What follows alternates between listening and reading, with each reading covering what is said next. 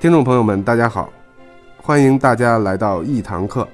我是国家大剧院管弦乐团巴松首席季晶晶。今天呢，我和我的同事双簧管首席周洋来为大家简单的介绍一下双簧乐器和双簧乐器在乐队中的一些故事。大家好，我是国家大剧院双簧管首席周洋。嗯，欢迎大家来到一堂课。今天我为大家来介绍一下双簧管。双簧管起源于十七世纪到十八世纪之间，最初呢没有那么多按键，只有两个按键。嗯，现在大家所看见的双簧管乐器已经完全是改良以后的样子。双簧管大概有三百多年历史，十七世纪末才在乐团中担任常任的乐器。一八零五年，贝多芬在他的歌剧《费德里奥》中所使用的双簧管只有两个按键。一八二零年有六个，一八三九年增加到了十个键。到了十九世纪，参照伯姆式长笛做了几次重要的改进，才逐步完善成现在双簧管的样子。双簧管是由三节所组成，它分别是上节、下节和喇叭口。当然，很多认识双管的观众他会发现双管最上面有一个黄色的哨片。嗯，双簧管最重要的就是它的哨片。其实，在木管家族中，我们有四样乐器，呃，双簧管、大管、黑管和长笛。它们不一样的是，黑管，也就是我们所说的单簧管，它是由单簧片所产生的声音；而大管和双簧管都是由两片簧片振动出来的声音。嗯，长笛呢，跟我们又不一样，长笛采用的是笛头，是用金属材料所制成的。双簧管有一个弟弟，亲弟弟叫英国管。呃，经常来大剧院欣赏音乐会的观众朋友们可能都知道，啊，有德沃夏克的新大陆，其中的第二乐章最著名的独奏片段就是由英国尔所演奏。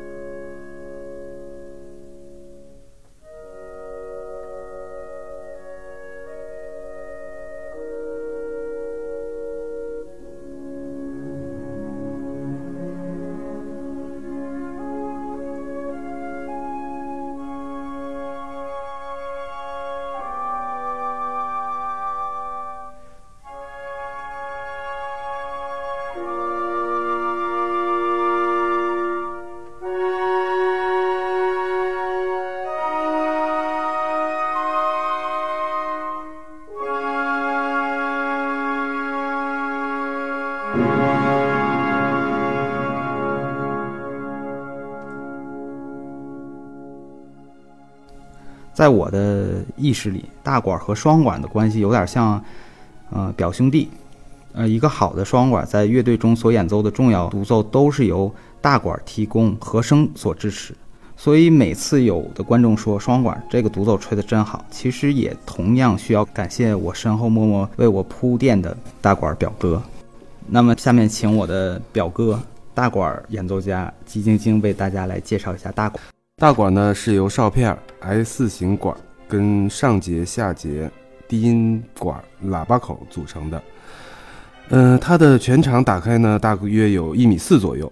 在乐队中呢，演奏较多的是低音声部，相当于歌剧中的男低音。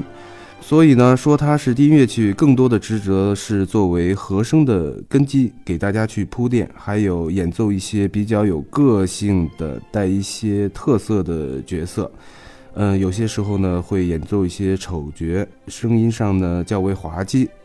大管的声音呢偏向于浑厚低沉，所以呢，比如说在歌剧《爱之甘醇》中呢，就有一段大管与男高音的一段独奏，就大家非常熟悉的一段。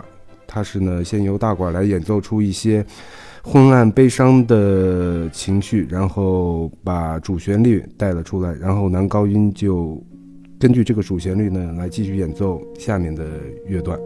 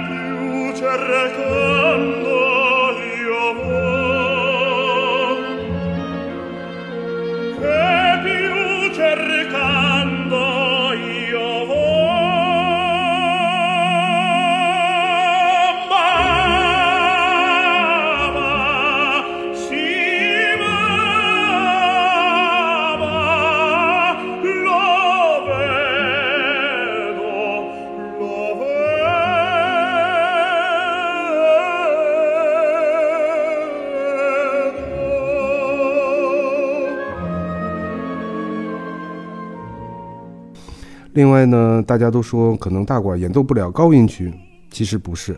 大管的高音区呢是相对来说比较飘忽的音色，比如说在《春之祭》开头描写春天将要从远方来临的感觉，就是用大管来去演奏的。这个片段的难度十分高，也是所有的大管演奏家的容易紧张的乐队片段。指挥上台之后呢，任何人都没有发声，只有大管。然后用一个特别弱的高音，然后进来，表达那种春天从远处到来的一种感觉。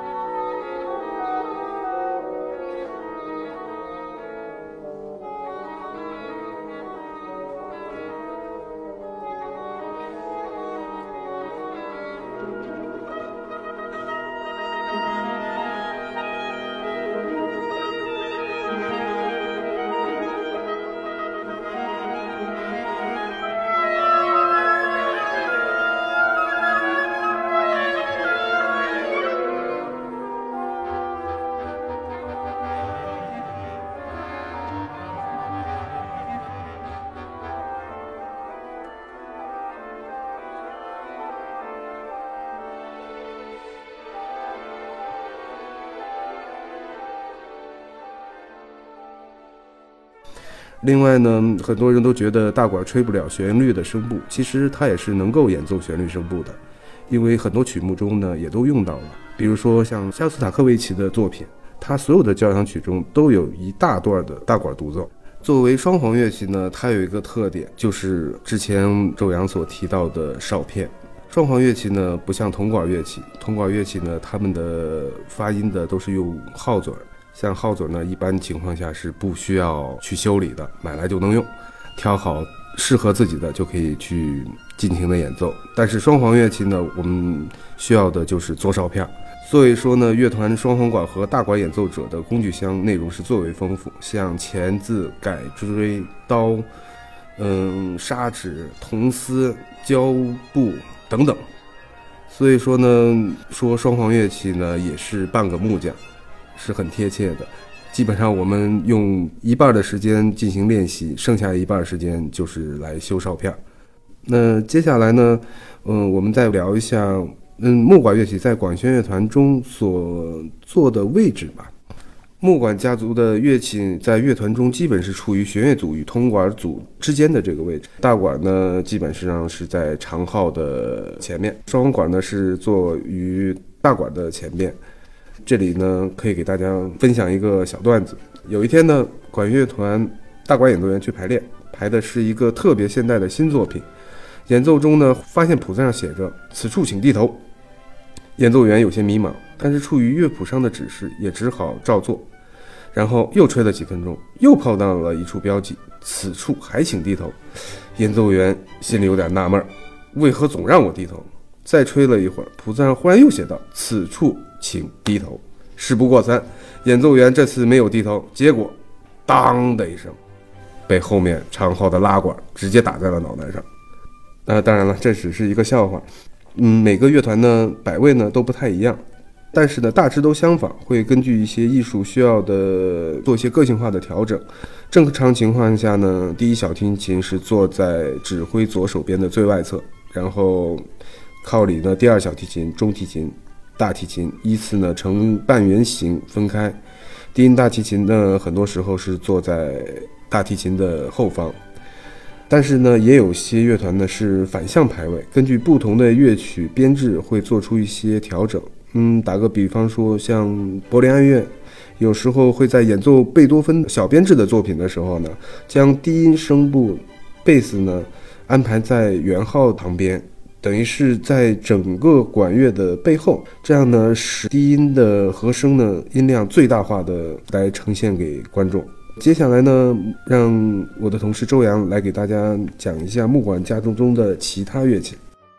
我们木管家族的这个兄弟姐妹们嘛，一般都坐在整个乐团的最中间，是面对指挥的中间；而铜管是坐在整个乐队的基本上是最后面，再往后就是打击乐了。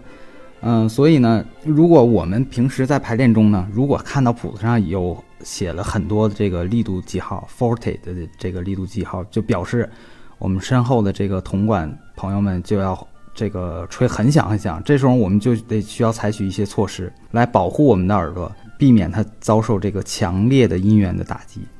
经常来大剧院的观众可能发现，在我们中间的这些木管兄弟姐妹的后面。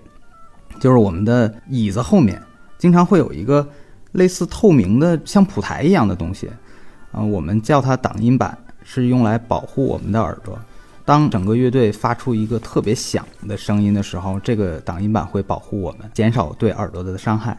刚才既然说到了坐在指挥的左手边和右手边的弦乐，那大家可能就知道每个乐团有一个乐队首席。乐队首席一般都是坐在第一小提琴外档的第一谱台，他是呢这个乐团中和指挥直接的沟通桥梁。但是每个不同的声部中也有一位首席。虽然呢我们每个首席和乐队首席职能不太一样，但是声部首席也是在乐队的排练过程中、演出过程中担任了非常重要的角色。我们在乐队中经常会演奏。呃，比如说这个声部的 solo 片段，而且还要在整个声部中要求演奏法、音色、音准等等等等方面的规范和调整统一，呃，让大家配合在一起。尽量帮助指挥完成他对整个这个声部的要求。声部首席不仅需要保证自己的质量，同时还要担任声部里面的沟通。大家通过音乐相互的交流，就和说话一样。我把我的心里想法告诉你，你也把你的想法告诉我。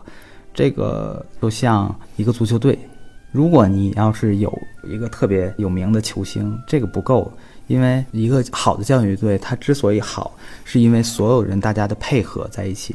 而声部首席所做的，就是要配合指挥，配合乐队首席，把自己声部协调好。作为双管声部首席，同时呢，我还承担着一项特殊的任务，就是每一次演出之前，乐队首席上台了以后，他向观众鞠躬，这时候呢，他会转过身来，对着双管首席示意，要求双管首席演奏出一个标准音拉。嗯，我们乐团是四四二这个标准，无论是演出还是排练，第一个发音的人是双管首席。他为整个乐队提供了一个标准的拉，所有人呢，所有别的队员，所有别的演奏家都根据这个音来调整自己的乐器音高。这个消音过程结束，表示这个音乐会的开始。为什么由双管这个乐器来提供标准音呢？为什么不是大管？为什么不是黑管？不是长笛或者小号？其实这个早期的双管啊，由于这个乐器限制，所以呢，它这个音特别难对准。也就是说，双管是最不准的乐器。那么，在早期的双管整个乐队中，先双管先调调整它的音高，双管调准准了，别的乐器肯定比双管准，那整个的乐队才呃音高才是一致的。那么随着呃双管这个乐器不断的进化、进化、改良、改良，那么现在呢，双管。嗯，它的音高越来越稳定，越来越好，逐渐由双管来对音。那么大家所知道的管乐乐器中呢，有铜管和木管。木管由于是用木头做的，所以它受温度、湿度影响相对没有铜管那么大。而双管作为木管家族中体型最小的，同样道理，它受的温度和湿度影响就更小。所以呢，它的音高相对其他乐器来说，嗯，是相对稳定的。这就是为什么双管承担对音的这个功能。对音结束以后，我们的音乐会就正式开始了。在大剧院管弦乐团成立的八年以来，我们曾经和非常非常多的世界顶级的指挥家、艺术家合作，比如像，嗯，阿什肯纳奇。艾森巴赫、马泽尔、杰杰耶夫、郑明勋、陈佐黄、吕嘉等等等等，对观众来说，这些都是非常非常知名的艺术家。作为乐团的演奏员，可以在排练和演出中与大师们这么近距离的接触。今天呢，我们也想跟大家来分享一下，嗯，和大师们合作的这些经历。呃，请季晶晶为大家来说几件小事儿吧。其实呢，每位大师呢都有他各自的特点，每个人的音乐修养呢真的是都是深不可测的。大师们的唯一共性就是他们的工作效率非常高，对音乐的热爱，对音乐的投入，怎么说？用时间跟心血来来铺垫的吧。比如说像马泽尔的排练，他在排练过程中呢，基本上是不会说话的。因为作为他来说，他想要的东西全在他的指挥棒下。比如说一个乐句，他需要你渐强渐弱，比如说快点慢点，还有一些跳音啊，或者一些长的音如何去演奏，基本上你就看着他的指挥棒，你就知道该去如何演奏了。他想要的东西呢，基本上都全在他的心里。我们作为演奏员呢，只是说跟上。这些大师手下的指挥棒，然后呢，加上我们自己对这个乐曲的理解和指挥家对这个乐曲的理解，然后把美好的旋律尽可能的展现给听众朋友们。再有一个呢，就是郑明勋，像郑明勋大师呢，他对音色的要求特别高。有点是算是德奥学派的吧，一个德奥学派典型的，他对声音的要求非常之高。比如说，他会在一个和弦的排练上，可能也就两个小节，他会在这两个小节给我们排无数次，因为他想要的那种声音呢，就是这种，呃，特别宽广、特别震撼的一种声音，声音要有一定程度的那种深沉，然后这个立体感要求特别强。嗯，比如说和弦呢，就是由三个音或者七和弦、三和弦这种，就有几个音来组成。但是呢，在乐队中呢，又通过数十种乐器来把这几个音演奏出来。它那种的立体感跟那种对颜色的要求，就相当一幅雄伟的那种山水画吧。他要在一瞬间把这幅画呈现到观众面前。这就是作为这些顶级大师，他们通过毕生对音乐的研究，为观众朋友带去的这些美好的音乐的旋律和音乐的色彩吧。就如同音乐跟图画，大家去欣赏一幅图画的时候，可能这幅画就直接呈现在你面前，你马上就能感受到这幅画所代表的一些东西。但是音乐呢？不是这样，它是通过这种音响、和声这些东西，然后刺激你的耳朵，然后在你心里自己去勾绘出一幅你认为的画卷吧。可能每个人都是这幅画卷的创作者。今天非常高兴和大家分享这么多国家大剧院管弦乐团排练和演出中这些的故事，相信大家也对我们手中的这个乐器有所了解。接下来，希望大家走进国家大剧院音乐厅来欣赏我们国家大剧院管弦乐团音乐会。感谢听众朋友们的收听，今天的一堂课到这里就结束了，希望大家有机会再见。我是季晶晶，我是周洋，再见。